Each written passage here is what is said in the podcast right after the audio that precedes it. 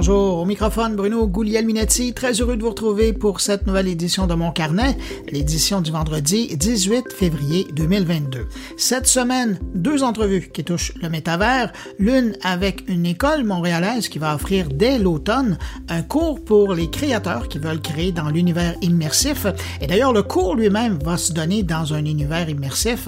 Et on va également rencontrer une des startups françaises qui était au dernier CES et qui a fait le avec le mot métavers et eux, ils font de la création de mini métavers. Mais juste avant, un entretien avec Catherine Matisse, la directrice de la veille stratégique du Fonds des médias du Canada, avec qui on va souligner la sortie du rapport annuel des tendances intitulé cette année 2022 l'Odyssée des contenus, deux points, trajectoire future dans l'industrie des écrans. Alors là, moi je vous recommande de mettre ça dans vos lectures obligatoires dans les prochains jours. Ce rapport, ça vaut vraiment la peine de lire. Sinon, mes collègues sont là également cette semaine. Il y a Thierry Aubert qui va nous parler de déconfinement en Suisse et de tous les échos euh, qu'il y a eu autour de la question en ligne. Stéphane Ricoul nous présente les grandes lignes d'un nouveau sondage sur la transformation numérique des entreprises québécoises. Et puis Jean-François Poulain nous propose une rencontre avec quelqu'un qui travaille pas mal fort à faciliter la collaboration entre les universités et les villes pour élaborer des projets numériques. Alors voilà pour le contenu de cette édition de mon carnet, mais juste avant, permettez-moi de saluer cinq auditeurs de mon carnet. Cette semaine, salutations à Simon Fauché, Patricia Larivière, Maïté Belmire, Colette Baribeau et Mélanie Charon. À vous cinq, merci pour votre écoute et puis merci à vous, que je n'ai pas nommé, mais qui m'accueillez en ce moment entre vos deux oreilles. À tous, je vous souhaite une bonne écoute. Cette semaine, on a eu droit à la première manifestation digne de ce nom dans le métavers de Decentraland devant la boutique virtuelle de Samsung. C'est la fondation Superflu qui a organisé cette manifestation pour protester contre la commercialisation et le capitalisme.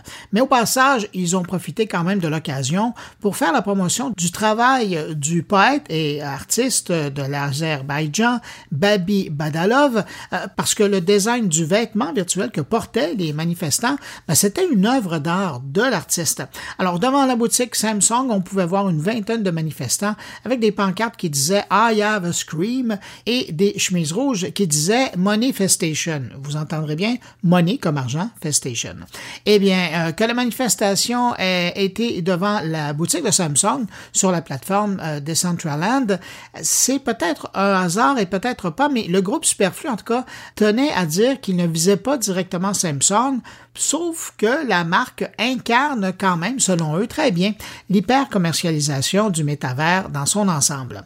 Pour revenir aux vêtements des manifestants, dans le fond, ce qu'ils portaient, c'était des créations numériques, hein, qu'on appelle maintenant des NFT, euh, qui ont été distribuées gratuitement par les organisateurs aux manifestants, mais maintenant que le coup a été fait, que bien des gens en ont parlé, la preuve c'est que je vous en parle, des participants vont sûrement vendre ces vêtements virtuels, et là, ben, ça va commencer à prendre de la valeur sur le marché parce que ça fait partie maintenant, euh, c'est une petite pièce de l'histoire du métavers.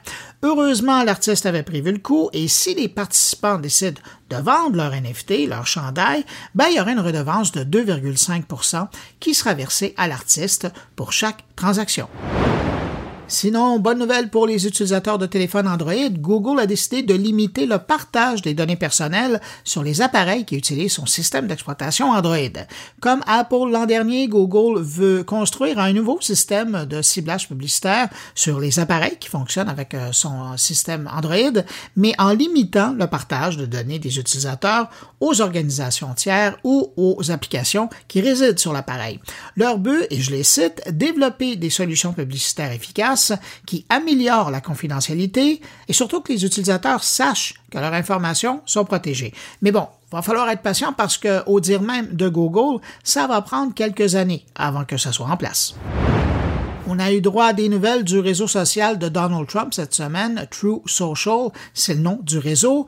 Euh, il serait en période de test présentement. Selon Reuters, environ 500 personnes auraient commencé à utiliser euh, la première version de la plateforme. On devrait voir les portes ouvrir pour le public en général ce mois-ci ou le prochain. Euh, je vous rappelle que les principaux réseaux sociaux, notamment Twitter, Facebook et YouTube, ont expulsé Trump de leur plateforme en 2021 en raison des craintes que ces remarques incitent à davantage de violence à la suite de l'attaque du Capitole le 6 janvier. En lançant son propre réseau social, l'ancien président tente de relancer sa présence en ligne. Trump a également lancé l'année dernière son blog, mais celui-ci, intitulé From the Desk of Donald G. Trump, a plutôt euh, eu très peu de succès et euh, d'ailleurs a fermé assez rapidement. Selon l'information promotionnelle qui circule, True Social laissera les gens partager des vérités, des truths, c'est le nom des publications comme on publie des tweets sur Twitter, et on retrouvera également une fonction de messagerie directe. En date de mercredi, le compte de Trump sur True Social comptait 317 abonnés sur une base de 500 bêta-testeurs. Et j'attire votre attention sur une dernière information concernant les AirTags d'Apple. Vous savez, ces petits euh, trackers qu'on met dans le fond de son sac euh, pour savoir où il est en tout temps. Bon, c'est pas nouveau, hein? Tiles euh, offre ce type de tracker depuis bientôt dix ans. Mais là, deux procureurs généraux des États-Unis, celui de New York et de la Pennsylvanie, ont averti que les trackers d'Apple, les AirTags, seraient pas mal utilisés aussi par des malfaiteurs pour suivre leurs victimes et les harceler. Et évidemment, l'utilisation de ce type de produit dans un tel but, ben, c'est un crime. Depuis leur sortie euh, l'année dernière, de nombreux rapports affirment que euh, ces traceurs euh, sont glissés dans les poches et les sacs à main de personnes à leur insu pour suivre leur emplacement sans leur consentement. Alors, petit conseil, regardez ce qu'il y a dans le fond de vos poches, de votre sac et de votre sac à main juste au cas.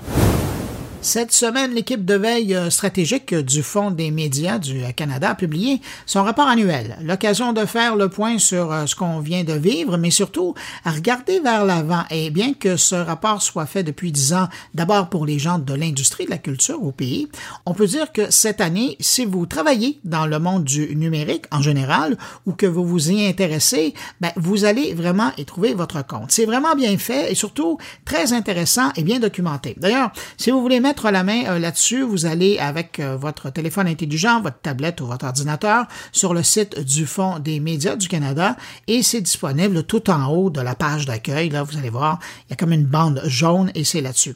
Euh, d'ailleurs, si vous n'arrivez pas à trouver l'adresse du site web, c'est simple, allez sur moncarnet.com et cliquez sur l'épisode du 18 février et il y a un hyperlien qui est là tout de suite à côté de l'entrevue de mon invité.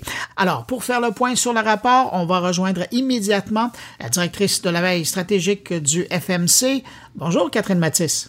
Bonjour, Bruno. Félicitations pour euh, ce dixième euh, rapport qui, euh, ma foi, vient de monter la barre très haute. Vous avez toujours travaillé très fort, mais là, cette année, là, c'est comme deux coches par au-dessus de, de ce qu'on voit généralement dans ce type de rapport.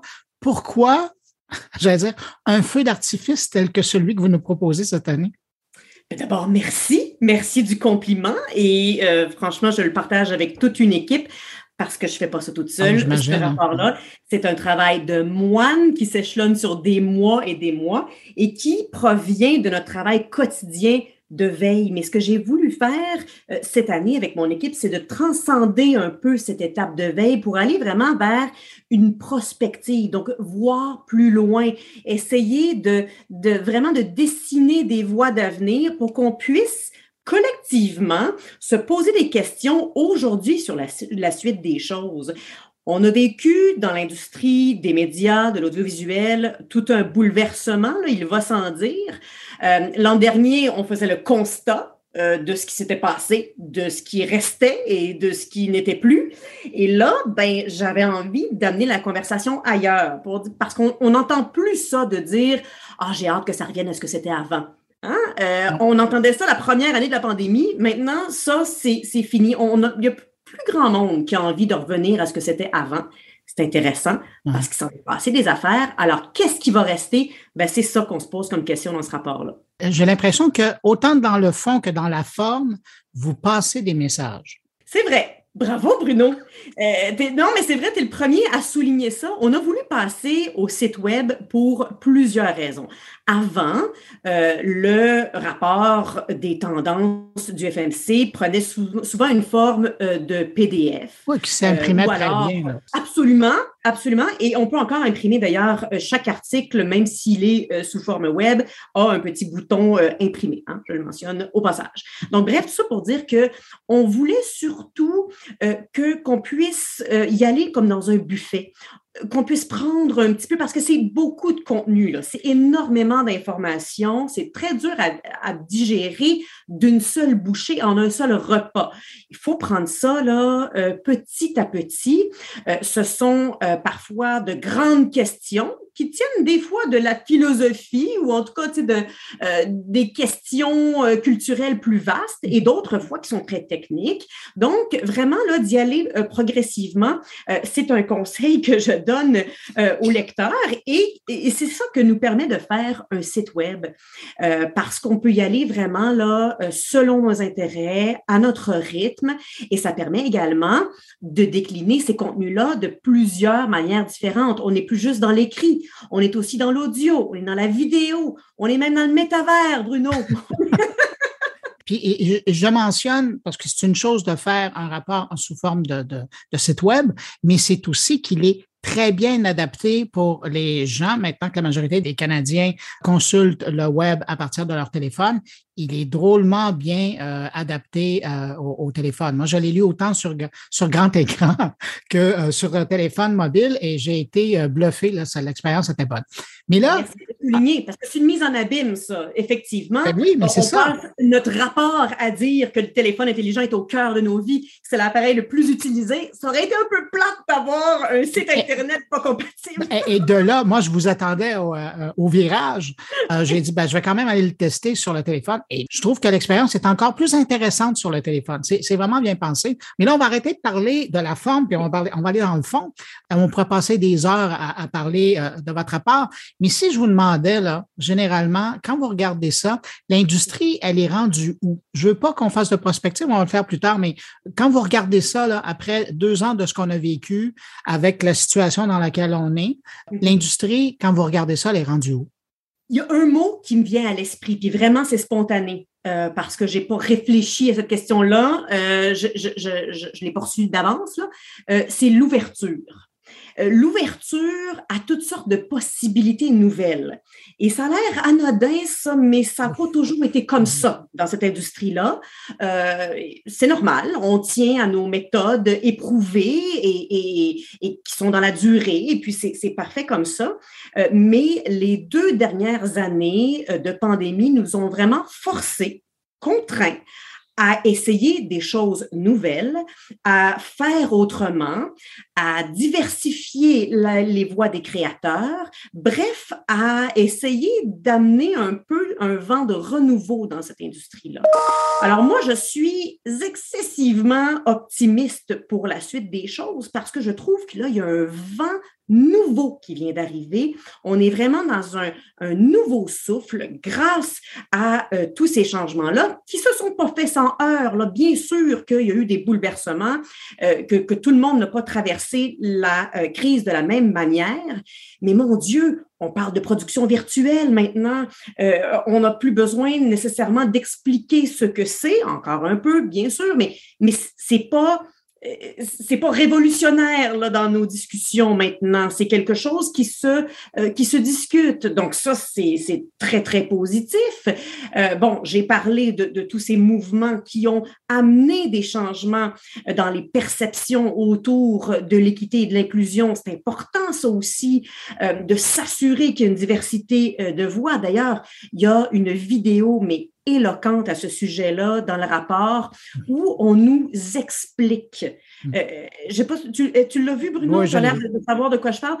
On nous, c'est le docteur Chris Alexander de l'Université Ryerson qui, qui, nous fait vraiment la démonstration de l'importance d'avoir, dans ce cas-là, des jeux vidéo euh, qui euh, proviennent de créateurs ou qui traitent de sujets qui ne nous sont pas nécessairement familiers. Donc, il nous raconte euh, l'histoire derrière le jeu vidéo Virginia, mm-hmm. où le protagoniste, donc nous comme joueurs, on est une femme afro-descendante et on se fait insulter. Et puis, quand il l'a présenté dans sa classe, tout le monde a éclaté de rire. Alors là, il arrête le jeu puis il dit, ben voyons, vous riez? Et, tout le monde dit, ben oui, c'est drôle, il y a une bande d'adolescents qui viennent d'insulter, euh, de, faire le doigt d'honneur à, notre personnage, puis ils sont partis, c'est très drôle. Mais là, vous venez euh, d'être témoin d'un acte de racisme que vous n'avez vraisemblablement jamais vécu vous-même jason.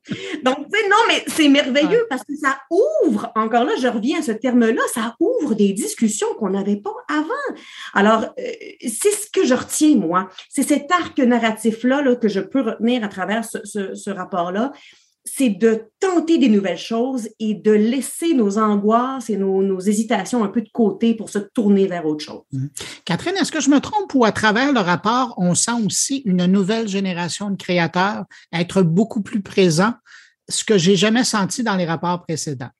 Ben, c'est-à-dire qu'on ne peut plus faire fi de tous ces créateurs indépendants, un peu euh, à la TikTok. Euh, je ne sais pas le temps que tu parles sur TikTok, Bruno, mais moi, c'est scandaleux. Euh, et, mais, j'apprends toutes sortes de choses et je suis exposée à des créateurs exceptionnels qui me permettent de, de, vraiment de visiter des coins de notre pays, de visiter des, des cultures que je connais moins. Je trouve ça fascinant. Et donc, on ne peut pas négliger le poids de ces gens-là, surtout quand euh, TikTok euh, vient euh, détrôner tous les autres comme étant la plateforme la plus visitée en 2021. Donc, ça prend des proportions importantes. Et qui euh, dit que ces proportions-là n'auront pas un impact sur l'industrie dite traditionnelle? Il y a déjà des vases communicants. Il y a des gens qui obtiennent euh, des places dans des émissions de télévision un peu plus euh, sur des chaînes plus traditionnelles. Il y a vraiment des façons de faire entrer. Puis ça, c'est un terme, Bruno, qu'on va entendre toute l'année là l'hybridation de toutes sortes de choses. Non, mais c'est vrai.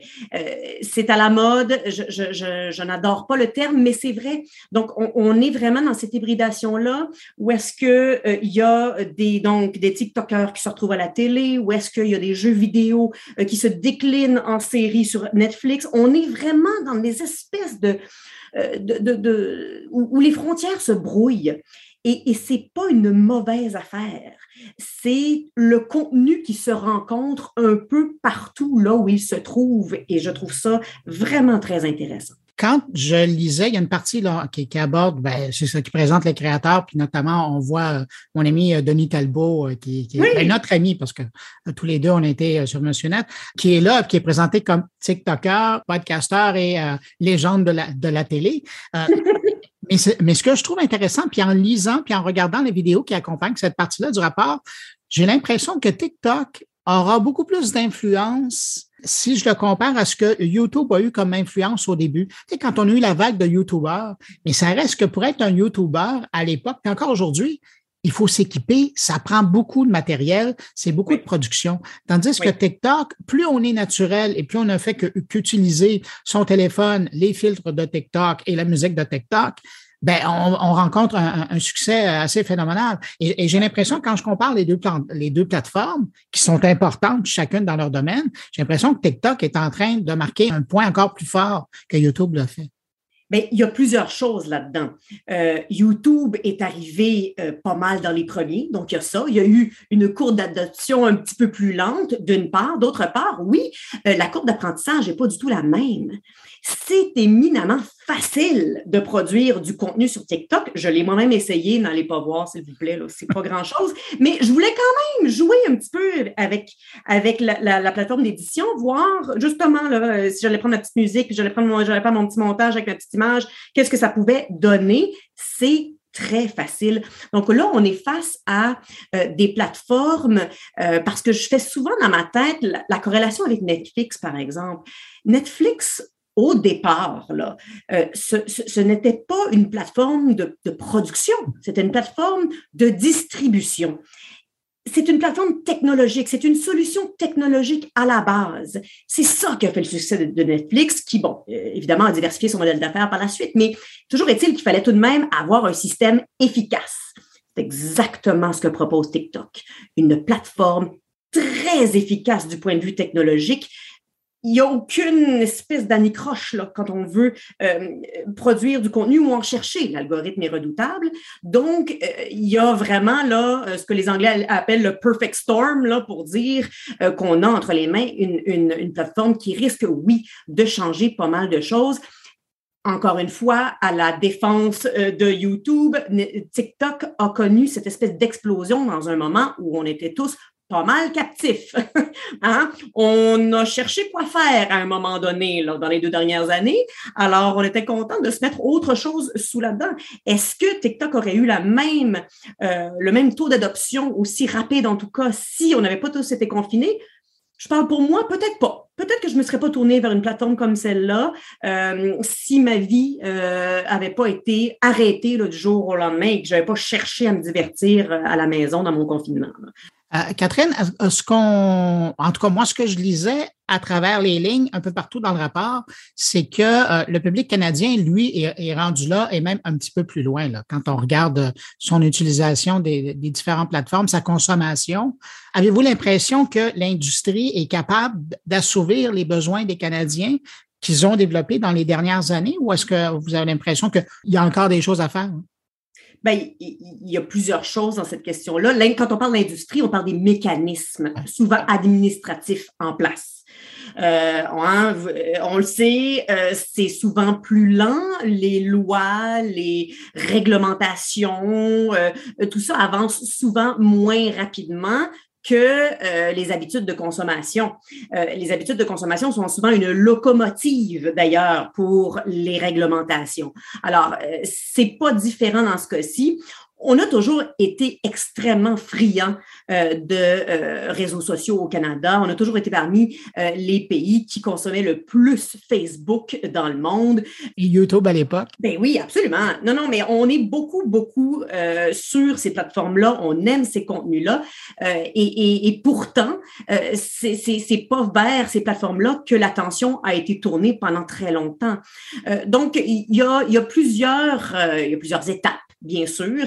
Et je pense que dans la professionnalisation de ces créateurs-là aussi, donc dans leur intégration dans une industrie plus large, il y aura éventuellement là une, une, mise en marche là, de cette euh, de ce système-là parce que ça reste un système quelque part. Mm. Euh, les créateurs indépendants vont chercher éventuellement euh, du financement, vont chercher à euh, rentrer dans ce dans un système euh, qui va vouloir également euh, chercher plus de voix, élargir un peu son spectre de créateurs. Et c'est donnant-donnant, c'est win-win, comme disent euh, les Anglais. Euh, donc, les, les, les, consommateurs vont se retrouver avec davantage de contenu euh, créé par des créateurs canadiens. Et puis, en même temps, ben, les créateurs vont pouvoir justement participer à cet écosystème-là. Donc, oui, pour le moment, peut-être que vous avez l'impression qu'on en parle différemment ou de façon plus importante. Euh, peut-être, peut-être que la pandémie a fait en sorte que c'est devenu un sujet parfaitement incontournable, mais c'est certainement pas la première année euh, qu'on s'intéresse à euh, cet écosystème parallèle-là, même s'il ne participe pas activement. et par là, je, je, je, je, pense au terme administratif de la chose, là, au système. Parlant d'écosystèmes parallèles, euh, il y a le métavers qui me vient en tête, évidemment. Vous en parlez. J'étais très content de voir que vous passez une bonne partie du rapport là-dessus. Quand vous regardez ça, vous, euh, on vient juste de parler des défis administratifs. Ça va être quelque chose, ça d'aller euh, protéger la culture canadienne au niveau du législatif, mais aussi de s'assurer que les créateurs canadiens soient présents, les aider. Ça va être tout un défi. Oui, là, c'est pas mon défi, hein, Bruno. je prendrai pas ça sur mes épaules. Euh, et il y a des choses qu'on n'a toujours pas réussi avec le web. Alors euh, là, tu sais, c'est une autre dimension. Non, mais je le dis souvent parce que euh, le métavers, pour le moment, reste une utopie. Euh, et jusqu'à et à bien des égards, le web reste une utopie euh, parce que on n'a jamais vraiment réalisé le rêve de Tim Berners-Lee. Là, on reste dans une espèce de, euh, de, de, de, territoire morcelé entre entre géants technologiques. Donc, bref, c'est du privé qui se parle. et pour le moment, le métavers s'enligne vraisemblablement vers la même trajectoire on peut-tu faire les choses différemment cette fois-ci? Je nous le souhaite. Euh, apprenons de certaines erreurs du passé tentons de voir si certaines réglementations qui sont mises en place maintenant peuvent pas être suffisamment souples pour comprendre, euh, pour, pour, en tout cas contenir des nouveaux déploiements technologiques comme le métavers, ben, c'est ce que je souhaite ardemment. C'est aussi un peu mon rôle de tenter de conseiller euh, à l'interne, mais bon, j'ai une force de frappe relativement limitée. Je pense que le fait de pouvoir en parler, le fait de pouvoir parler du métavers autant euh, qu'on le fait, ne peut porter que du bon euh, parce que ce que je trouve porteur dans ces discussions-là, même si la plupart des gens n'en ont jamais fait euh, l'expérimentation, il y a juste 5% des Canadiens qui ont un casque de réalité virtuelle, il y a des limites à à ce qu'on puisse se déplacer dans un musée euh, pour en faire euh, l'expérience. Donc, bref, euh, ça reste relativement limité, mais justement, et si on n'attendait pas que tout soit réglé pour tenter d'aller placer notre pion dans cet univers-là, et si on tentait de faire partie de la phase essai-erreur. Ça pourrait quand même être intéressant euh, de, de, de, participer euh, à, à, tout ça au moment où ça se construit, justement. Euh, de ne pas tenter de laisser passer le train en se disant bon ben coudon un jour j'aurai ma chance mmh.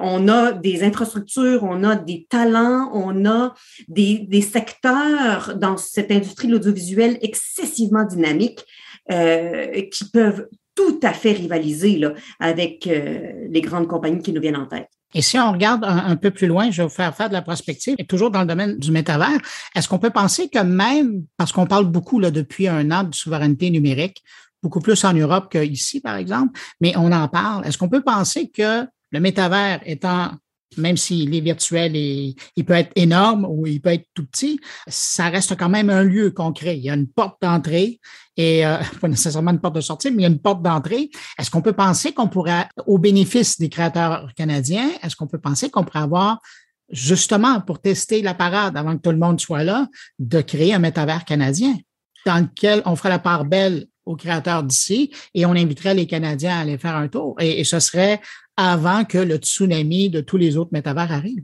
Ben, Bruno, je prends des notes, puis je vais soumettre ça à la prochaine réunion interne. Mais c'est sûr que euh, il ne faut surtout pas adopter, je pense, une position attentiste dans cette situation-là. Je pense qu'il faut essayer des choses. Moi, j'ai envie de mettre aussi l'emphase sur la propriété intellectuelle, euh, parce que au, final, quand on se pose la question, euh, c'est quoi du contenu canadien?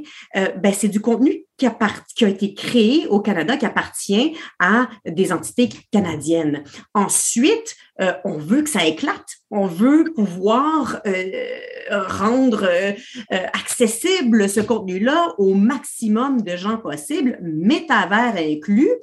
donc, je ne sais pas si j'adopterais la même forme physique d'une espèce de, de, de pays qu'est le Canada dans le métavers, parce que ce serait reproduire les mêmes frontières alors qu'on veut les faire éclater. Mais en tout cas, une chose est certaine, c'est que c'est c'est un outil de plus. C'est une, c'est une possibilité de plus pour faire voyager la créativité canadienne. Alors, on ne peut pas être contre la tarte aux pommes, là, quelque part.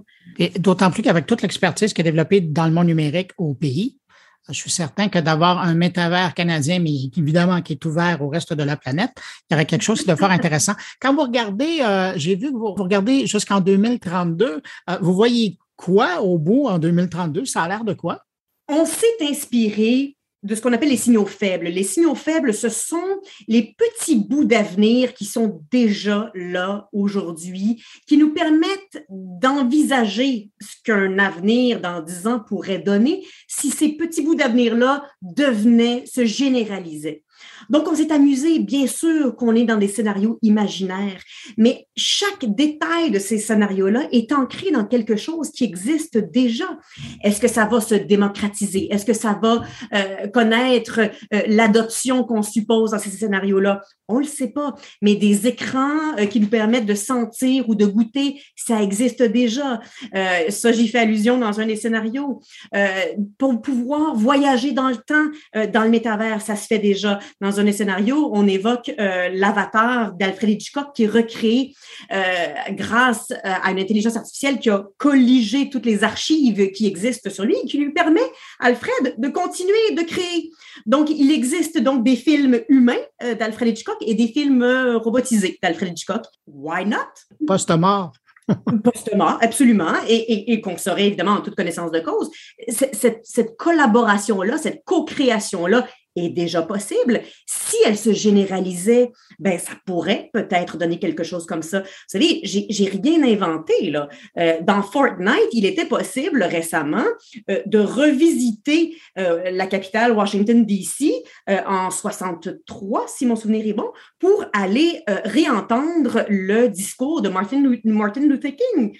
Donc, ça, c'est un voyage dans le temps où on se, mêle à la foule pour euh, participer à un événement historique auquel, en tout cas moi, euh, j'aurais pas pu participer. Euh, il y a quand même quelque chose d'exceptionnel là-dedans. Donc, ces allers-retours-là, dans le temps, sont déjà là. Alors, moi, j'ai juste pris là, certains de ces signaux-là, j'ai essayé de les extrapoler pour essayer d'imaginer un monde dans lequel ils étaient plus répandus. Et, donc, ça nous permet juste d'ouvrir un peu les vannes, d'essayer de voir plus loin. Vous savez, quand on, lève la tête là, euh, le soir, là, après qu'on ait fini notre journée de travail, là, et qu'on voit qu'il y avait une fenêtre, puis qu'on regarde dehors, on dit Ah, il y a d'autres choses qui existent. Mais ça nous permet vraiment euh, de s'imaginer ailleurs, de voir un peu venir ce qu'on souhaite pour cette industrie-là et d'avoir des discussions, d'avoir des conversations collectives. Est-ce que le métavers est prêt? Non, il n'est pas prêt. Est-ce que nous sommes prêts? Non, nous ne sommes pas prêts. Est-ce que ça veut dire qu'il ne faut pas en parler? Absolument pas. Pourquoi on n'aurait pas ces discussions-là pour nous permettre de faire avancer justement euh, toute notre créativité dans cette, dans cette nouvelle option-là? Catherine Mathis, directrice de la veille stratégique au Fonds des médias du Canada, merci d'être arrêtée dans mon carnet pour nous parler de ce rapport annuel des tendances 2022, l'Odyssée des contenus. C'est vraiment fascinant. Moi, j'invite les gens qui nous écoutent, euh, je le disais au tout début euh, de mon carnet, là, mais j'invite les gens à prendre le temps d'aller faire un tour. Version téléphone, version euh, web, c'est ça se lit, c'est du bonbon. C'est presque c'est presque un livre de chevet. Qu'on peut parcourir quand on a le temps. Quand c'est vraiment bien fait. En tout cas, chapeau. Les gens qui ont travaillé là-dessus, bravo à l'équipe. C'était fort intéressant. Alors, merci, Catherine, d'avoir été. Un grand, grand merci. Merci beaucoup, Bruno.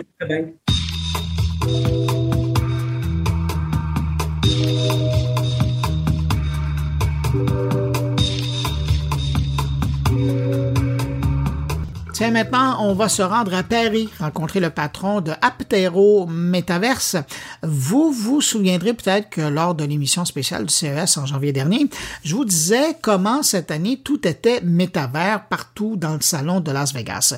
Eh bien, la startup euh, Aptero, une création de Cédric Chan, était de ce grand mouvement du métavers au CES. Mais euh, ce qui est intéressant avec l'approche d'Aptero, c'est qu'ils font dans la création de mini métavers pour euh, desservir des organisations, des entreprises qui veulent avoir leur monde virtuel en ligne pour y tenir des événements ou faire de la formation. Alors, j'étais curieux d'en savoir un peu plus sur euh, cette approche. Alors, j'ai invité le PDG cette semaine et on le joint à l'instant. Bonjour, Cédric Chan. Bonjour à vous. Euh, Cédric Chan, je le disais avant l'entrevue, cette année, on peut dire que au CES de Las Vegas, euh, tout était métavers, c'était le mot magique. Il y a une époque où c'était euh, iPhone compatible, euh, il y a une époque où c'était Alexa ready. Là, tout était métavers. Vous qui baignez dans ce monde-là, comment vous voyez ça, le, phénomène du, métavers, cet intérêt envers cette réalité virtuelle? Alors oui, donc nous, ça fait depuis 2019 qu'on est dedans. Donc ça fait déjà deux ans et quelques, trois ans qu'on qu'on travaille dedans et l'engouement avec la pandémie et tout ce qui s'est fait a fait que ça, se devienne un, monde, un univers qui est totalement d'actualité. Facebook a aussi contribué à ça avec du coup le changement de nom euh, qui s'est passé. Et, euh, et, donc la métaverse aujourd'hui, c'est une ampleur qui est euh, qui aujourd'hui on ne peut pas passer à côté du métaverse. Et donc le métaverse aujourd'hui, c'est comme la blockchain, comme tous les autres sujets qui sont très très connus, c'est c'est des sujets d'actualité. Et en espace de trois ans, c'est devenu un sujet euh, virevolant. Ouais. Ben, euh, vous le dites, Aptero, euh, vous êtes dans le paysage depuis 2019 avec votre approche. Est-ce que la pandémie a été un accélérateur de l'intérêt et de la demande par rapport au métavers? Oui, alors nous, du coup, on a, en 2019, on a gagné le premier prix mondial de Facebook sur la meilleure solution de collaboration en distance avec des mondes virtuels. Et, euh, et, ensuite, donc après 2019, on a vu avec la pandémie, tout le monde est venu vers nous, tout le monde a demandé à créer un monde virtuel. Tout le monde a d'abord demandé à savoir si c'était un monde virtuel et qu'est-ce qui pouvait, euh, du coup, euh, quelles étaient les valeurs ajoutées de ce monde. Donc, on a vu en l'espace de deux ans les demandes grandir x10. C'était impressionnant. Ben, Jen, je vais vous poser la question que tout le monde vous pose. Qu'est-ce que c'est un monde virtuel, un métavers? un monde virtuel, c'est un espace où on peut tous se retrouver. Donc, contrairement à une visio, on peut également tous se retrouver. Là, on voit en fait à qui on va parler. Donc, la différence, c'est qu'on a un visuel sur, euh, disons, si on est 500, un zoom à 500 personnes, on va surtout voir 3, 4, 5 webcams, pas plus. Mais on va voir 500 avatars. Donc, on va pouvoir parler à une personne en particulier qui lève la main. On va pouvoir aller vers lui et le montrer comme en vrai. Donc, en fait, on essaie de représenter la réalité en virtuel. Quand je vous ai présenté, je disais que Aptero était spécialisé dans le, le métavers de la Réunion. Qu'est-ce que vous offrez, vous, à des gens qui vous approchent? Alors, nous, on est très spécialisé, on offre des mini-métaverses pour le business. Donc, c'est des mini-métaverses qui sont adaptés à Microsoft Teams. Donc, on offre des, des, mondes virtuels qui sont liés aux outils de collaboration actuels, que ce soit Teams, Slack ou les autres outils que vous utilisez tous les jours euh, dans le monde professionnel. Nous offrons vraiment, du coup, la métaverse qui est adaptée à votre outil. Donc, c'est une intégration, un plugin qui est lié à l'outil actuel.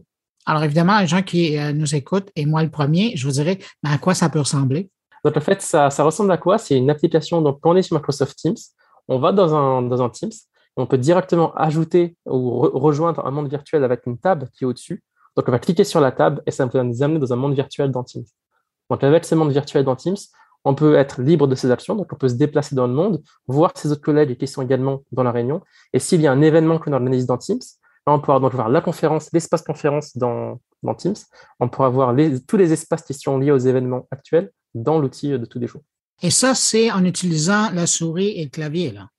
Exactement. En utilisant la souris et le clavier. Le casque de réalité virtuelle est optionnel. Donc, si on le met, on aura des mains virtuelles, on sera beaucoup plus immersé. Mais si on n'en a pas, avec la souris et le clavier, on peut quand même se déplacer et parler à toutes les personnes autour, euh, autour de nous. Quel type de clients vous avez? C'est des gros, c'est des petits? Euh, qu'est-ce qu'ils cherchent à faire avec votre solution? Alors, on a des clients dans un peu tous les domaines. On travaille avec, euh, ben, je veux dire des noms quand même. On travaille avec L'Oréal, on travaille avec l'aéroport de Paris. On travaille avec des gros clients dans différents secteurs. Le cas d'usage numéro un, c'est faire des événements. Aujourd'hui, quand on fait des événements, que ce soit des événements de type team building, de type événement à 200 personnes avec des équipes un peu partout dans le monde. Quand on va faire des petits événements, souvent avec Zoom, bah, c'est pas très vivant. Là, dans, un, une métaverse, chaque personne est libre de ses choix. Donc, on peut tous aller voir la conversation, la conférence qui est en train de se dérouler. Et on peut également prendre un petit café virtuel à côté, euh, toujours dans le même espace, euh, sauf qu'on va se parler en séparé dans une autre conversation qui est, qui est en parallèle. Ça permet d'avoir plusieurs conversations en même temps et pas une conversation avec tout le monde dans un, dans un événement qui est classique. J'aime bien votre image de, prendre un petit café. On n'y est pas encore là, mais bon, le geste de ce rapprochement est, quand même là. Euh, pour quelqu'un qui œuvre dans le domaine du métavers ou de la rencontre virtuelle depuis euh, quelques années maintenant, c'est quoi le défi? Parce que dans le fond, si les gens veulent et, pensent et, et misent sur le métavers, c'est pour ça, semble bizarre de le dire, mais c'est pour se rapprocher l'un de l'autre. On est beaucoup plus près en, en, métavers, en monde virtuel qu'on peut l'être sur un Zoom. Euh, oui. Mais c'est quoi le défi pour un concepteur? Parce que je suis sûr que vous travaillez toujours à améliorer, à trouver des nouvelles pistes. Alors, il est où le défi pour vous? Alors, il y a, il y a énormément de défis. Et les défis, ce qui était très intéressant, c'était que les défis ont changé très vite au fil des années. Alors, il y a trois ans, le défi, c'était de faire comprendre ce que c'était une métaverse. C'est-à-dire, euh, qu'est-ce que c'est et à quoi ça sert il y a deux ans, au début de la pandémie, c'était on veut tous une métaverse, euh, mais on ne sait pas trop pourquoi. Donc là, le défi, c'était beaucoup plus de montrer les valeurs ajoutées. Et là, maintenant, le défi, c'est plus de se différencier par rapport aux autres métaverses qui existent. Donc les défis euh, évoluent beaucoup, mais le, problème, le défi principal reste à montrer l'usage du coup d'une métaverse dans une compagnie actuelle. À quoi ça sert d'avoir un monde virtuel dans une compagnie? Et aujourd'hui, le défi que l'on montre, c'est que c'est pas si compliqué d'entrer dans une métaverse. Pas besoin d'avoir un casque qui pèse 10 kilos sur la tête. Pas besoin de, télécharger 10 000 logiciels pour avoir euh, son monde virtuel. Aujourd'hui, ce qu'on cherche à faire comme défi, c'est de donner un monde virtuel facile d'accès, donc avec un outil qu'on utilise tous les jours, facile d'accès en un clic et où on peut voir ses collègues et qui est plus vivant qu'un outil classique comme Zoom. C'est intéressant, vous mentionnez le, fameux casque qui est encore très lourd qu'on porte à la tête quand on veut vraiment être en mode immersif. Mais euh, vous l'avez vu comme moi, euh, lors du CES, il y a des joueurs comme notamment TCL euh, qui présentaient la petite paire de lunettes comme on porte là, chacun d'entre nous à l'occasion. Au moment où ça sera aussi simple que de se mettre une paire de lunettes sur le bout du nez, sans avoir un poids énorme à porter sur la tête, J'imagine que vous, ça va être un moment charnière pour le plus grand intérêt de la part de clients potentiels. Totalement. Le jour où du coup il y aura des lunettes qui seront simples à mettre et faciles d'accès, je pense que là il y aura un nouveau marché. Et en fait aujourd'hui personne ne sait qui va lancer les lunettes qui vont marcher euh, simple et efficacement pour tout le monde. Et quand on saura quel type de lunettes et quel type de casque sera le, casque du futur, je pense qu'il y aura un nouveau marché avec non pas l'Apple Store et l'Android Store, mais maintenant il y aura le le store des applications de réalité virtuelle qui va, qui va se lancer. Euh, vous, euh, stratégiquement, vous avez fait le choix d'aller avec euh, Microsoft Teams. il y a d'autres solutions de, de vidéoconférence. Est-ce que vous êtes en train de regarder pour développer pour ces autres applications-là? Ou vous êtes très fidèle et vous restez sur, que sur Microsoft? Alors non, nous, on vise à, développer une application qui marche sur toutes les solutions de collaboration qui existent. Aujourd'hui, déjà, Microsoft Teams, on est partenaire de Microsoft, donc on essaye vraiment de, de faire connaître euh, cette application dans des outils qui sont en train de, développer, euh, de grossir euh, très vite. donc nous, notre but, notre stratégie à long terme, c'est d'aller sur toutes les applications qui existent. Mais aujourd'hui, on essaye déjà de se focaliser sur le plus gros outil business aujourd'hui pour nous, qui est Teams qui grossit. Mais de l'autre côté, vous avez vu, je pense que c'était la semaine dernière, il y avait cette fameuse rumeur qui disait que Microsoft n'allait pas investir dans le HoloLens 3.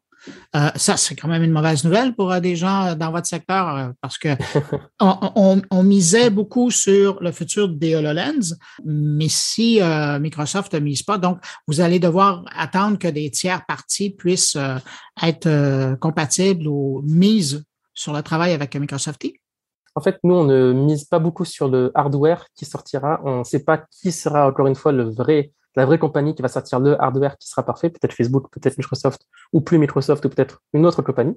Euh, mais nous, on mise surtout sur le, fait d'avoir un espace 3D et les valeurs d'espace 3D euh, que ça ajoute par rapport au, daily use de, des compagnies aujourd'hui. Et donc, on pense vraiment qu'un monde virtuel dans une compagnie, un, événement en 3D, ça offre tellement de possibilités avec ou sans casque euh, qu'on ne peut pas passer à travers de, cette, de ce monde 3D aujourd'hui, si on pouvait en avoir un. Le plus grand compétiteur que vous avez, le plus grand concurrent, c'est qui? Alors, nous, aujourd'hui, sur des événements, on pense que c'est euh, Virbella qui, qui fournit des, événements en 3D également avec un logiciel. Et, quelque chose comme, euh, on, voit là tous les efforts que Meta euh, est en train de faire. Je pense encore aux fin de semaine passée, il y avait le, spectacle qui a été donné dans son environnement de semi-métavers, là, parce que c'est en développement, euh, qui a été limité à 12 000 personnes.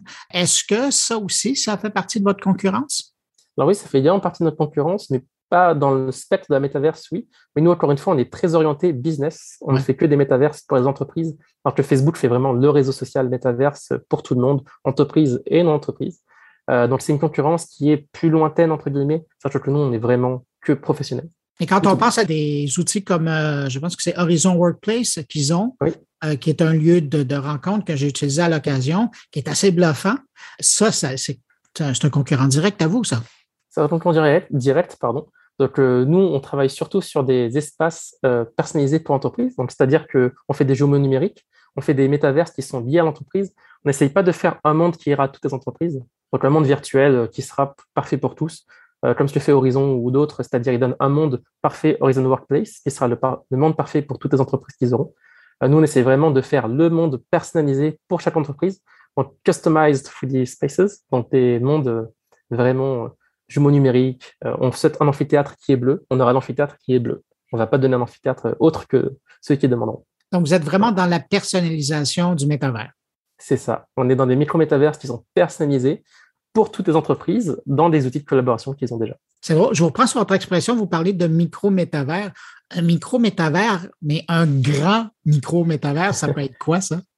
Alors pour nous, une métavers, c'est un monde où du coup euh, qui relie plusieurs espaces différents. Donc disons, on rentre dans, dans Horizon Workspace, on pourrait aller dans 10 000 espaces, c'est immense, il y a tout le monde qui peut rentrer, c'est public.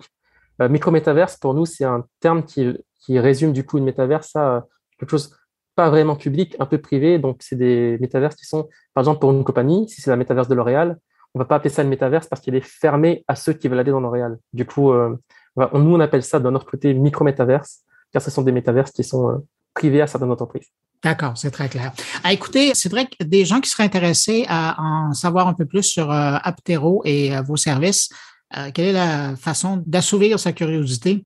On a un site web qui est euh, aptero.co que vous pouvez consulter, demander une démo. Bon, ben voilà. Ah, écoutez, Cédric, merci beaucoup. Euh, bien content d'avoir parlé à une de ces entreprises qui a fait parler tout le monde pendant le CES. Et puis, ben, je vous souhaite bonne chance dans le monde réel puis dans le monde virtuel. Merci à vous et merci beaucoup de nous avoir acceptés sur ce plateau. Au revoir. Au revoir.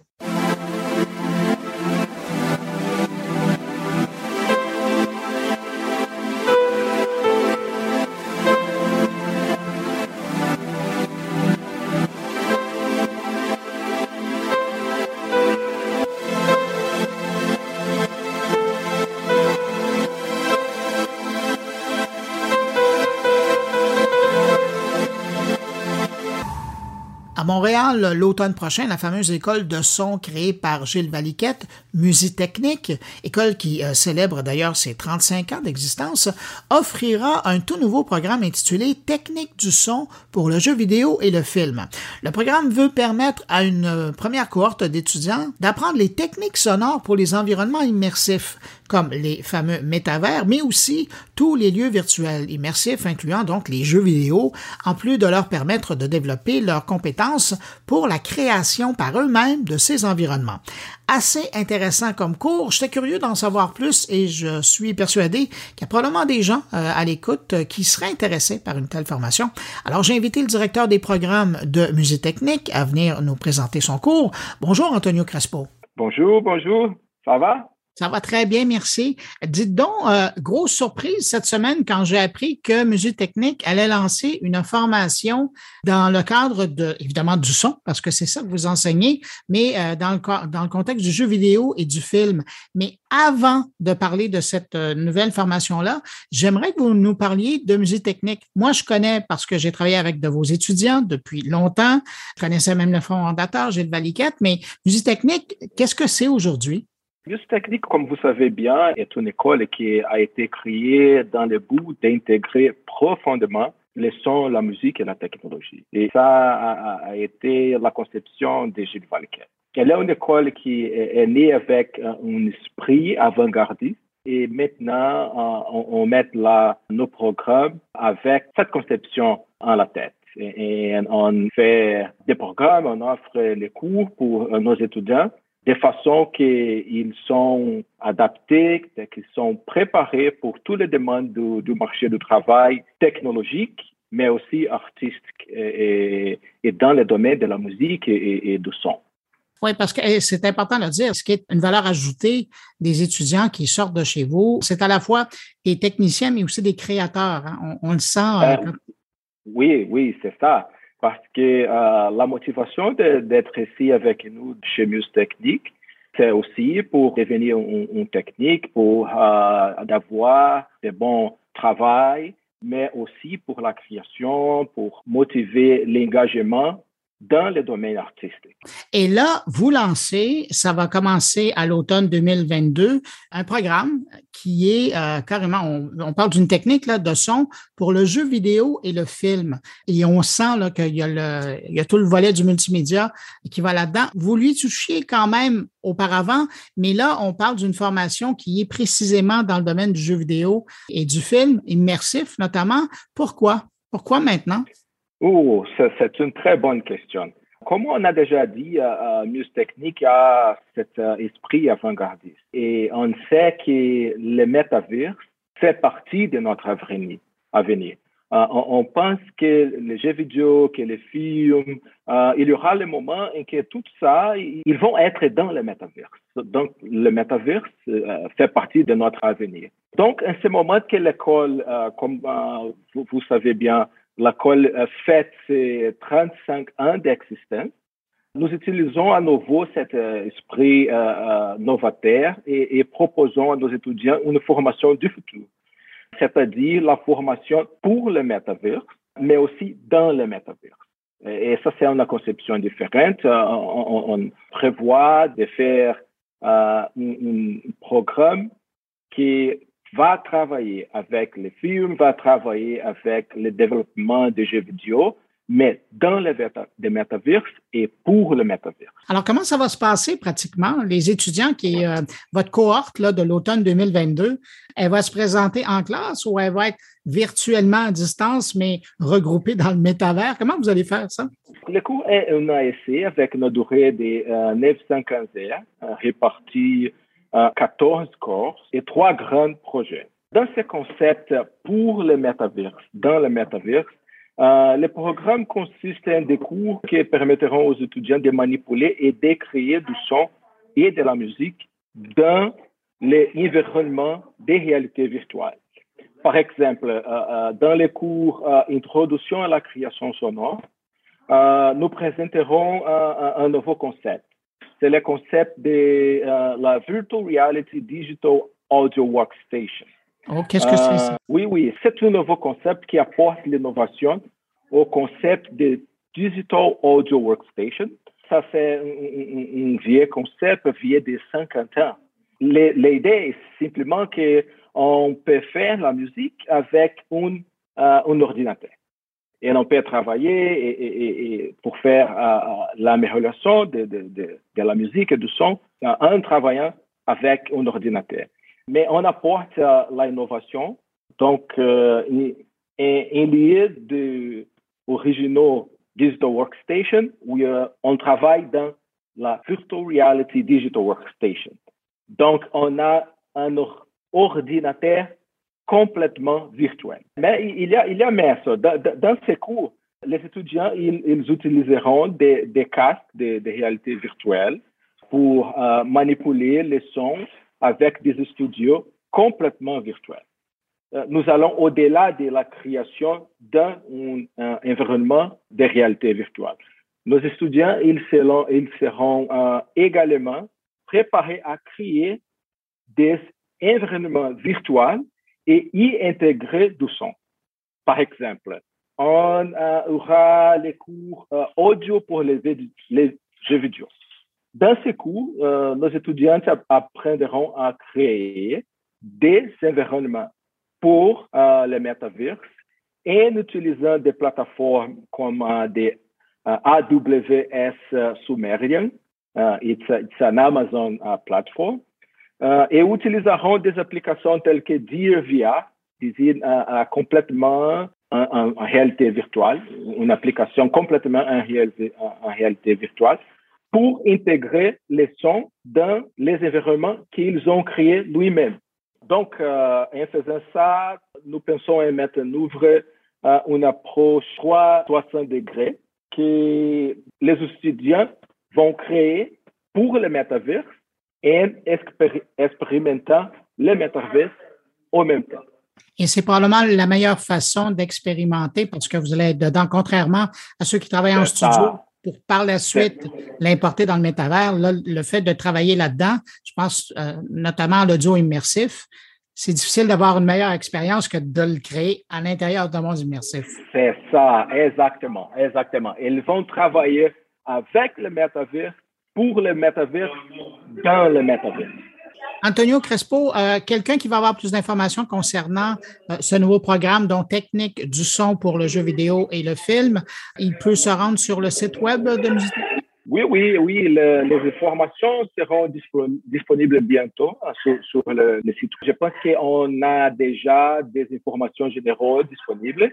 Et, mais toutes les informations plus spécifiques que quelqu'un voudrait demander, ah, il peut se connecter ou peut euh, euh, nous euh, envoyer un courriel et, on pourrait lui envoyer toutes les informations qui sont nécessaires pour bien comprendre tous les détails qu'on a pour ce nouveau programme. Et, et, je peux dire, tous les détails, ils sont très motivants.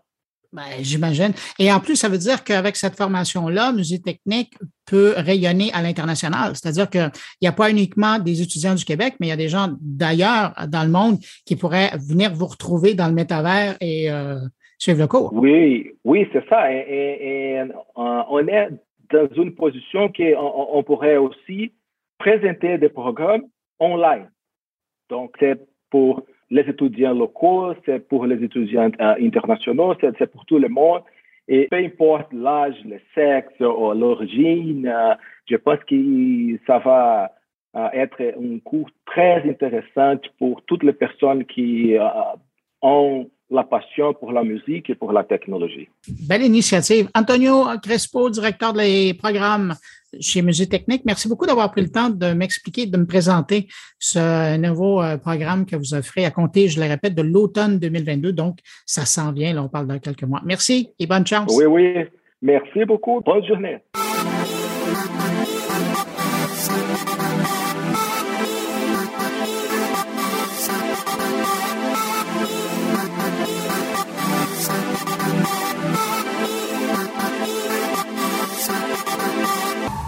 Voilà pour euh, les entrevues. Maintenant, je me tourne du côté de mes collègues. Il y a Thierry Weber qui commence en nous parlant du déconfinement qui a été annoncé en Suisse et des échos de cette annonce qui ont couru en ligne. Bonjour Bruno, bonjour les auditeurs de mon carnet. Ça y est, l'annonce est tombée ici en Suisse en ce mercredi 16 février. Mesdames et messieurs, la consultation lancée il y a deux semaines auprès des cantons, des commissions parlementaires compétentes des partenaires sociaux et des milieux économiques a démontré que les mesures proposées par le Conseil fédéral bénéficient d'un large soutien. C'est pourquoi nous avons décidé aujourd'hui de franchir ce pas. Le 2 février dernier, nous annoncions le début d'une nouvelle phase et aujourd'hui nous confirmons cette direction grâce à une évolution épidémiologique favorable. La lumière à l'horizon est donc bel et bien là. Un extrait de l'annonce du président de la Confédération suisse, Ignacio Cassis. Le port du masque, l'obligation du télétravail, mais aussi le pass Covid à présenter dans chaque établissement comme le nombre de personnes autorisées dans différents lieux n'ont plus lieu d'être. La Suisse, comme l'Angleterre et le Danemark, a décidé de lever toutes ces restrictions. Alors, rassurez-vous, pas d'effusion de joie ni de manifestation en nombre sur le sol helvétique. La Suisse reste la Suisse pour ce qui est de se laisser aller à s'exprimer avec fougue. Je plaisante. Alors, comme je suis dans mon carnet, j'avais très envie de vous relater tout ce qui se passe du côté des réseaux sociaux, des réactions que l'on peut lire et voir sur la toile, ou tout simplement tenter de prendre la température suite à cette annonce dans la planète Internet suisse. C'est d'abord nos amis les professionnels de la nuit qui ont retenu mon attention. Les premières publications que j'ai pu lire furent celles émises par des tenanciers de bars et de discothèques de Suisse. Principalement visibles sur Facebook, elles mettaient en avant le plaisir que ressentent ces professionnels à mieux accueillir leur public. Tout ce qui était à lire était d'abord pour remercier la clientèle qui est maintenant fortement attendue, mais surtout chaleureusement accueillie après ces longs mois de patience. Le second type de contenu que j'ai déjà pu apercevoir sur le web, le jour même de cette annonce, ce sont les publications de sociétés et d'indépendants qui jouent sur cet effet d'annonce pour mêler bonnes nouvelles et publicité pour leurs services et produits. Certains de ces contenus sont agréablement bien réalisés, surfant sur cette bonne nouvelle pour se faire connaître ou remarquer. Visible en ligne seulement après quelques heures de l'annonce du Conseil fédéral suisse. Un bel exemple de très très belle réalisation. Il y a aussi, vous vous en doutez bien, déjà beaucoup d'articles émanant des antivax, une récupération qui sent pour certaines publications un esprit revanchard ou un déni pas facile à reconnaître. Le plus amusant, ce sont ceux qui invitent les collègues antivax à ne pas aller sur les réseaux sociaux pour ne pas être observés ou contrôlés. Tout cela en mettant en doute la fiabilité des réseaux dits même sécurisés. On finit ce petit tour d'horizon qui est tout sauf exhaustif au vu du peu de temps écoulé entre l'enregistrement de cette chronique et l'annonce officielle faite dans mon pays, une note humoristique qui semble devenir une tendance sur les réseaux sociaux à l'heure où j'enregistre puisque l'on peut voir de plus en plus de ce type de petites annonces pour vendre des masques de protection. Le tout mis en image de façon humoristique et teinté de textes tout aussi drôles. Même la célèbre radio Couleur 3 a ressorti une de ses réalisations vidéo qui avait sincèrement cartonné durant le confinement. Une vidéo que je vous invite vivement à aller regarder tant elle résume la situation actuelle. Allez, en attendant, portez-vous bien et à très bientôt si c'est pas avant.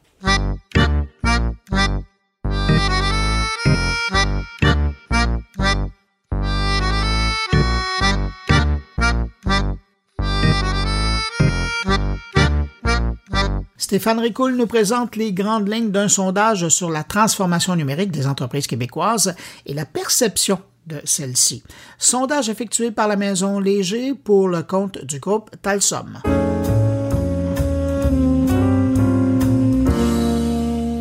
vient de sortir la dernière édition du sondage sur la transformation numérique des entreprises réalisé par Léger pour le compte du cabinet conseil Talsom, mon employeur by the way.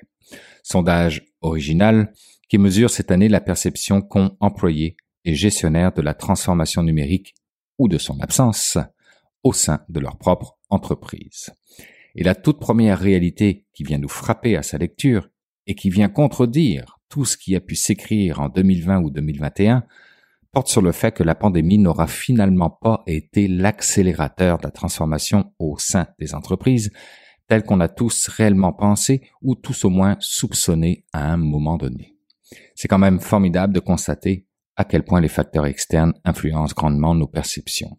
Donc, chiffre à la pluie, ce qui pouvait sembler être une accélération de la transformation numérique des entreprises au début de la pandémie, s'est finalement avéré tout au plus un rehaussement technologique afin de permettre tout bonnement le télétravail. Les gestionnaires sondés admettent avec le recul que la pandémie n'a finalement pas eu d'impact réel sur leur projet de transformation numérique dans une proportion tout de même en forte augmentation de 147%. Et de ceux qui pensaient que la Covid leur avait permis de prendre une avance technologique sur leur compétition, le nombre a fondu comme neige au soleil avec moins 35%. Quand on se plonge dans l'analyse de ce sondage, on peut y voir qu'une des explications possibles porte potentiellement sur l'absence de visibilité quant au plan d'investissement et à la planification même du projet de transformation numérique de l'entreprise, les deux dans une proportion en hausse de près de 90%. Alors, soit nos entreprises n'ont effectivement pas entrepris de réelle transformation numérique, soit elles le communiquent très mal en interne. Et c'est de bien mauvaise augure dans un contexte de pénurie de main-d'œuvre puisque 97% des gestionnaires et 93% des employés pensent qu'une entreprise est plus attractive si elle intègre les technologies dans les processus de travail. Et dans une moindre mesure, ce sont tout de même 75% des gestionnaires et 71% des employés qui pensent qu'au contraire, en cas de retard dans sa transformation numérique, une entreprise incite les employés à tout simplement quitter s'il fallait un élément de plus pour convaincre nos entreprises d'entreprendre leur transformation, c'est bien celui-là, attractivité et rétention des talents. Tenez-le vous pour dit, vos employés sont motivés en regard à l'adoption du numérique, que voulez-vous Et au petit jeu des comparaisons, sachez que les employés québécois sont 48% à avoir une motivation élevée contre 33% des employés ontariens. Et cette motivation trouve sans doute sa source dans le fait que, dans une proportion de 40%, une transformation numérique est perçue comme un parcours plutôt qu'un objectif qui compte pour seulement 19% des sondés. En tout cas, ce n'est certainement pas sur le fait de pouvoir compter sur un accompagnement adéquat offert par l'entreprise puisque globalement, celui-ci est jugé comme moyen à 57%. Après quoi, pour des raisons évidentes, il y a deux autres aspects sur lesquels les entreprises devraient sérieusement se pencher la cybersécurité et les enjeux climatiques. Sur le premier aspect, la plupart des entreprises possèdent une politique de cybersécurité, c'est parfait. Elle est même d'ailleurs jugée comme optimale dans une proportion de 48% par les gestionnaires, c'est pas si mal. En revanche, quand on regarde du côté employé, cette statistique tombe à 38%, un score tout de même moins reluisant. Mais la bonne nouvelle, c'est que le trois quarts de l'entreprise est parfaitement conscient des enjeux de sécurité informatique contrebalançant ainsi cette performance. C'est aussi l'enjeu numéro un qui est adressé à travers les projets de transformation numérique à 54%, devant l'expérience à 41% et pour lequel on maximise les capacités technologiques à 48%, devant le marketing et les opérations à 45% chacun. Finalement, un bon score pour la cybersécurité sur toute la ligne. Notre ministre de la cybersécurité dormira certainement mieux en découvrant cela. Sur le deuxième aspect, celui des enjeux climatiques auxquels je me permettrai d'ajouter sur une note personnelle, ceux liés à la sobriété numérique, on a encore un bon bout de chemin à faire au sein de nos entreprises. Voyez par vous-même. 69% des employés et 72% des gestionnaires sont intimement convaincus que l'utilisation qu'ils font des technologies a un impact, tenez-vous bien, entre nul et modéré sur le climat. Un sentiment renforcé sans doute par le fait que 67% des entreprises communiquent peu ou pas du tout sur le sujet. En tout cas, ça n'aide certainement pas à s'améliorer. Et quand on regarde du côté des objectifs que les entreprises mènent au travers de leurs projets de transformation numérique, le développement durable place bien loin du podium, avec une cinquième place à 20%. Loin, très loin, derrière la pénurie de main-d'œuvre sur la plus haute marge du podium, avec un score de 48%. Les pressions économiques court terme l'emportent donc sur les considérations environnementales, pourtant anticipées comme de fortes pressions économiques à venir, au point où l'on devrait même les intégrer au bilan financier des entreprises, mais ça, c'est une autre histoire. De façon globale, à la lecture des résultats de ce sondage Talsom, il semble y avoir un clivage important entre la perception de notre motivation et capacité personnelle à adopter le numérique et celle des autres. 53% des gestionnaires et 43% des employés disent avoir une motivation élevée à adopter le numérique. 59% et 55% évaluent aussi leur capacité à utiliser la technologie comme étant élevée, 69% et 66% disent avoir les moyens adéquats pour les aider dans leur utilisation des technologies au travail, mais à contrario, les gestionnaires évoquent un degré d'adoption du numérique au sein de leur entreprise comme moyen à 58%, voire faible à 9%. Et du même souffle, affirment à 64% que le manque de compétences ou de motivation en regard au numérique de la part des employés est un frein à la croissance des entreprises, ou carrément une grande nuisance à 21%. En gros, il semble y avoir un sentiment qui ressemble à quelque chose du genre c'est pas moi, c'est l'autre. Il y a autre chose aussi qui m'a frappé et auquel je m'attendais pas. Parmi les employés qui ont connaissance de l'existence d'un projet de transformation numérique au sein de leur entreprise, 57% d'entre eux reconnaissent en avoir une compréhension ne dépassant pas 3 sur une échelle de 1 à 5, avec un maigre 13% affirmant la maîtriser parfaitement. Et parmi ceux qui ne savent même pas si leur entreprise a entamé ou non un projet de transformation numérique, eh bien, ils sont 65% à dire que ce serait pourtant très important pour l'avenir de l'entreprise à 79% et pour l'avenir de leur profession à 72%. Et ça, c'est d'une grande lucidité, si vous voulez mon avis. Pas étonnant alors que formation, gestion de changement et échange informel se trouvent respectivement tous en haut des 40% quand on demande aux employés quels sont les meilleurs moyens pour faciliter la mise en place des technologies. Si jamais vous vouliez recevoir une copie du sondage Talsom 2022, vous savez à qui la demander.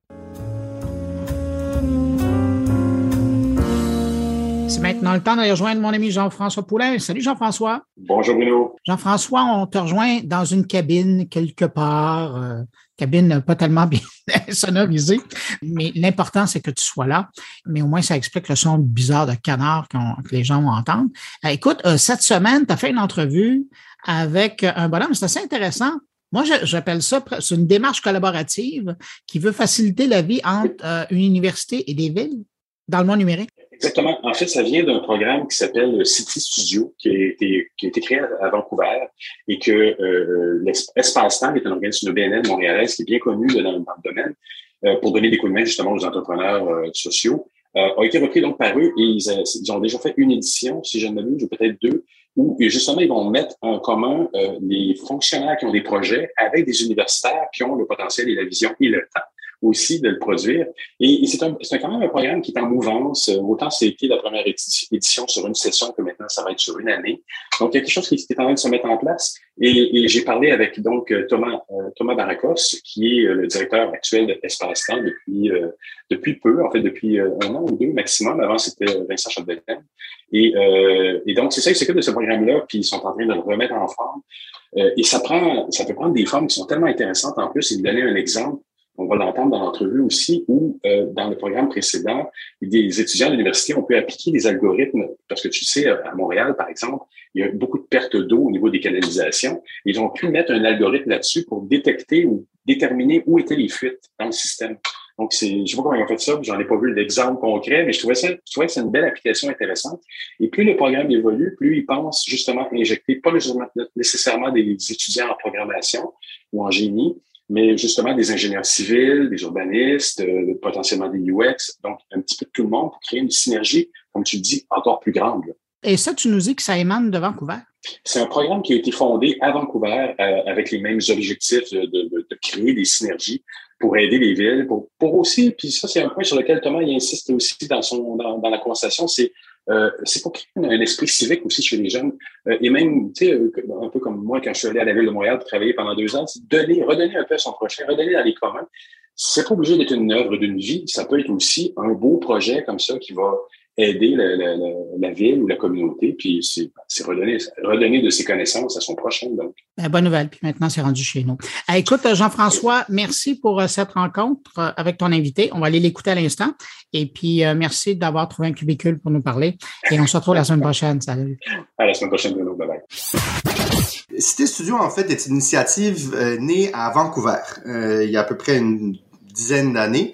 Euh, donc, Cité Studio Vancouver a été le, premier Cité Studio.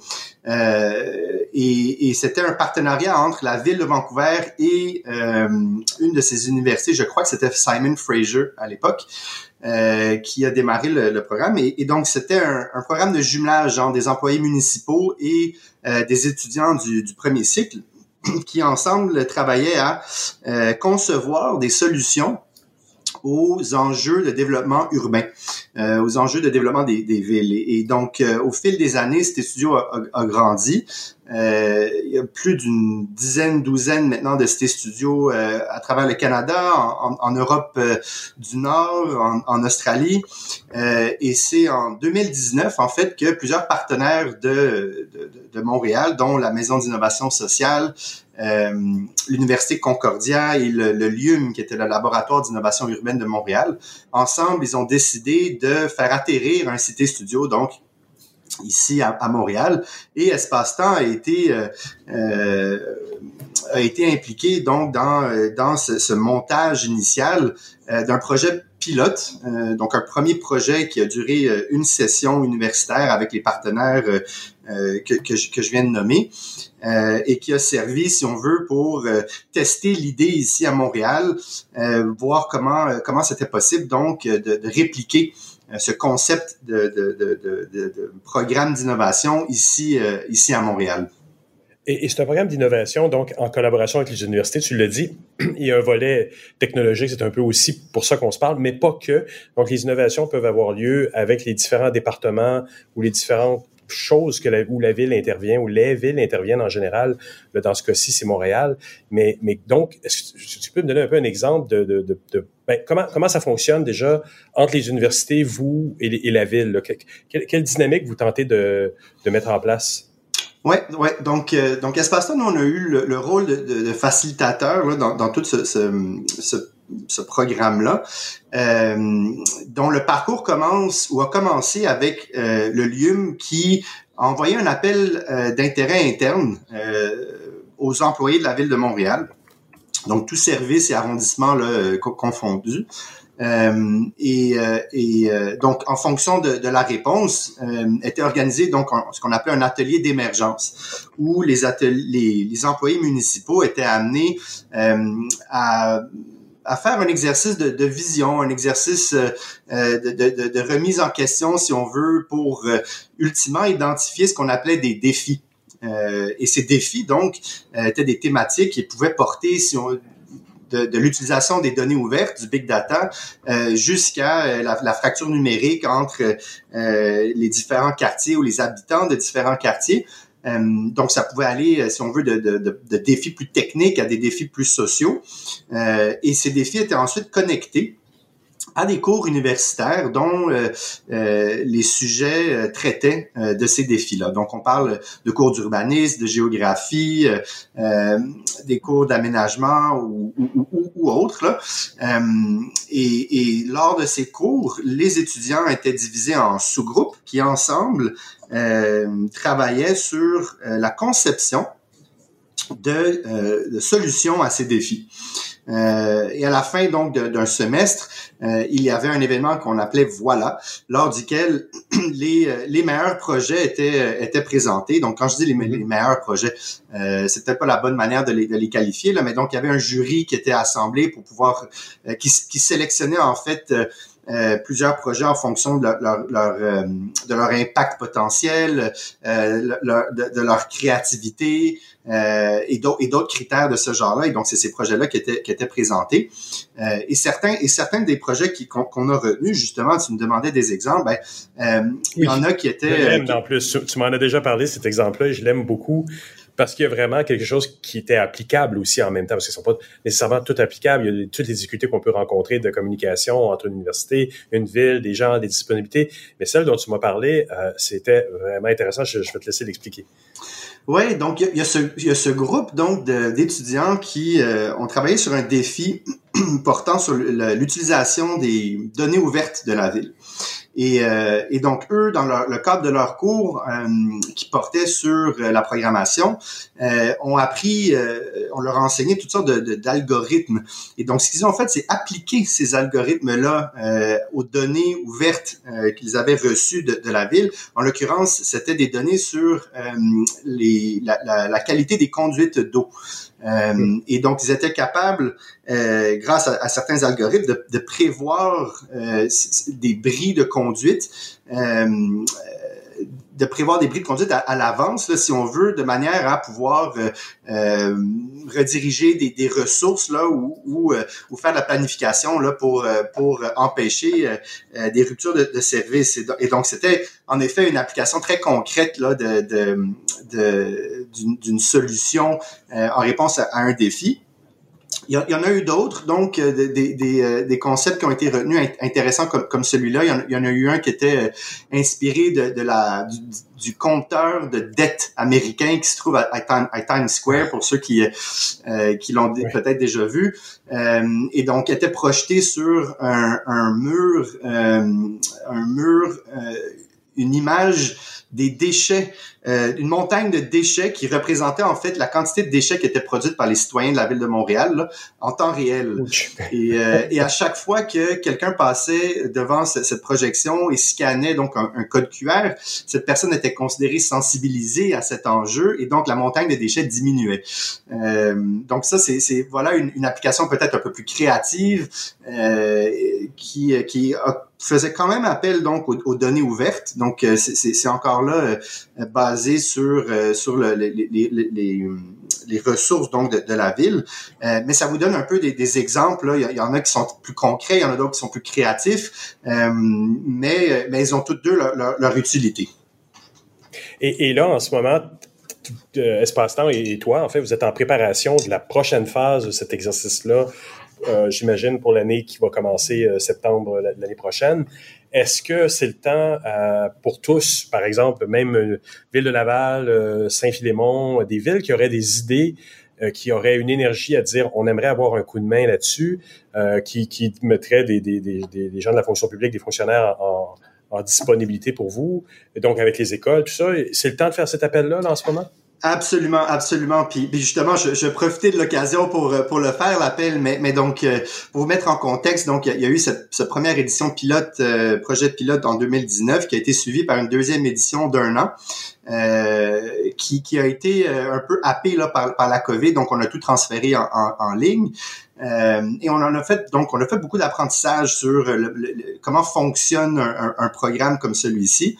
Euh, et nous sommes donc en train de monter une troisième édition qu'on souhaite euh, euh, ouvrir à de nouveaux partenaires avec peut-être une approche un peu distincte qui serait celle de d'approfondir des la relation entre plusieurs services enfin des services spécifiques et ou des arrondissements aussi, mm-hmm. de manière à leur offrir la possibilité de, de, de de travailler avec des étudiants sur une année complète et, non pas par, par session.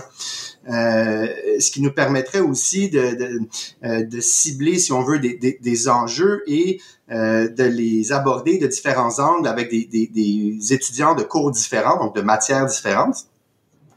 Et donc, en ce sens, là, on, on, cherche, on cherche donc des, des, partenaires municipaux qui seraient intéressés donc à prendre part au, au programme et qui souhaitent en fait développer des nouvelles compétences, euh, développer des nouvelles connaissances, parce que c'est un peu le but de Cité Studio, euh, c'est d'ouvrir le champ des possibles, c'est de, de, de, débroussailler, si on veut, ou d'amener des, des, nouvelles perspectives sur des enjeux qui sont euh, qui sont de, de, de, plus longue, longue haleine, là, si on veut, des, des enjeux macro euh, auxquels les, les villes sont, sont, sont sont affairés, là, comment dire, auxquels les villes doivent répondre. Des problématiques que, que tu peux pas répondre quand tu n'as pas un département informatique de, de 200 personnes ou plus, comme la ville de Montréal. Ben, les petites villes périphériques pourraient largement y gagner. Même la ville de Montréal, je veux dire, tout le monde est pris dans ces projets d'arriver puis d'avoir le temps de faire un peu de vision sur quelque chose que qui est pas dans le livrable de la semaine prochaine, on s'entend, c'est porteur, c'est intéressant pour des c'est, En fait, c'est exactement ça. C'est euh, euh, les, les, les, villes sont aux prises avec des, des problèmes euh, complexes mm-hmm. et ils doivent quand même s'assurer que la neige est déneigée, que les vidanges sont ramassés. Donc, ils n'ont pas nécessairement tout le temps le, temps, le luxe de pouvoir prendre le temps euh, de, de, réfléchir, de s'asseoir, d'étudier une problématique, euh, d'en comprendre les différentes ramifications euh, sous différents sous différents angles. Et donc, et donc, Cité Studio leur donne vraiment cette occasion de faire appel à, la force créative, aux connaissances aussi d'étudiants, de, jeunes qui, qui eux veulent euh, si on veut, s'impliquer euh, dans, euh, dans le développement de leur ville. Et, et, et donc, en ce sens, non seulement est-ce que ça aide les, les, les villes à, à, développer des nouvelles solutions, mais quelque part, ça crée une pipeline pour la, pour la relève. C'est la première fois que ces jeunes-là euh, souvent ont l'opportunité de euh, travailler sur des projets concrets et puis de mettre en application les connaissances théoriques qu'on leur enseigne. Et donc, euh, et donc pour eux, c'est vraiment, disons, un, premier goût là de ce que ça serait travailler pour une ville, de ce que ça serait la fonction publique. Et, et, et, en ce sens, petite ville comme grande ville aurait certainement à gagner euh, de, participer à, un programme comme, comme celui-ci. Super. Ben, on fait l'appel à tous, donc, de, potentiellement venir un peu donner de son temps, parce que le commun, on ne changera pas la, changera pas la planète, l'environnement et tout ça, si on donne pas un peu tous de, son, de notre temps aussi. C'est pas juste en disant on paye des impôts, ça va changer. Non, il faut, il faut y mettre un peu les mains à la pâte, puis ça commence à l'université. Je pense que c'est une belle façon de, de s'impliquer puis de changer les choses justement, en parlant de, changer les choses, c'est intéressant que tu, tu, tu, mentionnes ça parce que euh, on, donne aussi les, les, aux, jeunes l'occasion de développer leur esprit civique, euh, de développer leur engagement pour les, les, villes, puis pour en fait les espaces de vie communs euh, que sont que sont les villes. Euh, et, et, donc en les impliquant concrètement dans la résolution de problèmes qui affectent les citoyens, si on veut, on les initie euh, à, à, ou on, les initie, on les initie certes, mais on, renforce leur, esprit civique, leur esprit de communauté, euh, ce, qui, ce qui à long terme euh, ne peut qu'aider à, à, en faire des meilleurs citoyens, si on veut, euh, on, parce qu'un citoyen engagé est un citoyen qui qui va aller voter, qui va s'impliquer donc dans dans sa communauté, et, et, et, en ce sens, ben, je, je crois en fait que c'est un un des objectifs sous-jacents de, de, de, Cité Studio, c'est euh, d'engendrer un, un, changement systémique, si on veut, là, euh, mais de manière, euh, si on veut, euh, indirecte, parce que on n'a pas non plus la prétention de pouvoir de pouvoir tout, tout, tout changer puis de, de résoudre tous les problèmes, mais, mais au moins on donne la chance à, à, des jeunes de développer cet esprit-là, de développer leur curiosité, leur intérêt. Euh, ce qui ne peut que servir donc euh, au développement des villes et puis euh, à souder les communautés. Exactement. Ben, Thomas, j'aimerais te remercier là-dessus sur cette, pour cette belle entrevue. merci beaucoup. Merci à toi. Et eh ben voilà, c'est ainsi que se termine cette édition de Mon Carnet. Merci à nos invités. Merci à Thierry Weber, Stéphane Ricoul et Jean-François Poulain d'avoir été là. Quant à vous qui m'écoutez encore entre vos deux oreilles, merci d'avoir été là jusqu'à la fin. On se retrouve la semaine prochaine pour une nouvelle édition de Mon Carnet. Et sur ce, je vous dis au revoir, mais surtout, portez-vous bien.